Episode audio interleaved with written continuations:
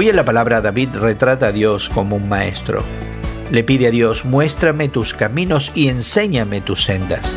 David quiere ser guiado por el Señor porque sabe que Dios es bueno y recto. La petición de David en el Salmo 25 se basa en dos verdades importantes. Primero, Dios se preocupa por nosotros y desea que cambiemos. David afirma, todas las sendas del Señor son amor y verdad. Dios también muestra a los pecadores el camino. De la misma manera que Jesucristo enseñó a sus discípulos, no son los sanos los que necesitan médico, sino los enfermos.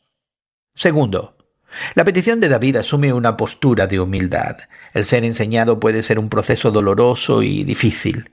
Significa cambiar la forma en la que pensamos y en la que vivimos.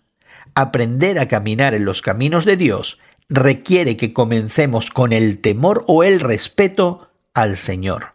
El orgulloso no puede aprender. Está demasiado ocupado en menospreciar a los demás para darse el tiempo de considerar lo que Dios tiene que decir.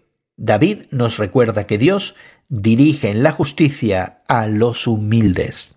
Nuestra actitud debe reflejar la de David, quien dijo, Mis ojos están puestos siempre en el Señor, pues solo Él puede sacarme de la trampa o como el apóstol Pablo instruyó a la iglesia en Filipos, la actitud de ustedes debe ser como la de Cristo Jesús, quien se humilló a sí mismo y fue obediente hasta la muerte y muerte de cruz. Así que hoy recibe por medio de su palabra la instrucción para ti. Hoy en la palabra es una nueva forma de estudiar la Biblia cada día. Encuentra Hoy en la Palabra en tu plataforma de podcast favorita. Más información en hoyenlapalabra.org.